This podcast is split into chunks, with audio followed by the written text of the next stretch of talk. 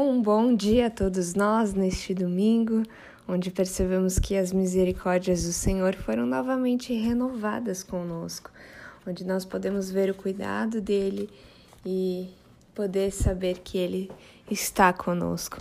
E nesta semana nós vimos um pouco sobre o livro do Dietrich Bonhoeffer, Vida em Comunhão, onde nós vimos é, sobre comunhão, sobre a comunhão diária, esse tempo diário de se é, tirar com Deus, o tempo de solidão, onde a gente pode ouvir a voz de Deus, e isso também implica quando nós estamos perto de Deus, é a questão do serviço, da confissão e da santa ceia.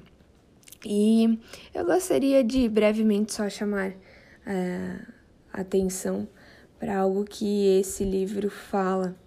E não só esse livro, mas a Bíblia também fala da questão de confessar os nossos pecados, de chegar diante de Deus e expor aquilo que está no nosso íntimo ou aquilo que até é bem visível. É interessante que no Salmo 32 fala justamente Davi escreve que enquanto ele tinha escondido seus pecados, ele definhava de tanto gemer de dia e de noite. E na parte final, o Bonhoeffer ele fala justamente dessa questão de confessar ah, os nossos pecados para que a gente também possa novamente ter comunhão direta com Cristo. Sabemos que Cristo veio, morreu numa cruz para que nós pudéssemos ter salvação, para que nós pudéssemos ter uma nova vida. E diante disso, nós também precisamos confessar aquilo que nos impede nesse relacionamento com Deus.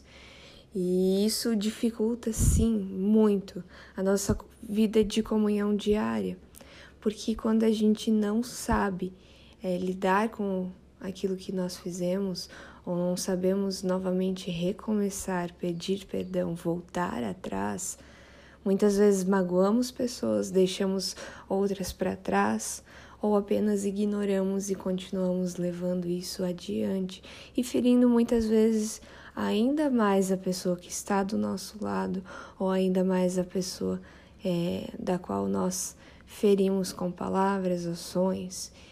Que a gente possa lembrar que Cristo quer que nós sejamos é, cristãos que vivem em comunhão, vivem em unidade no corpo.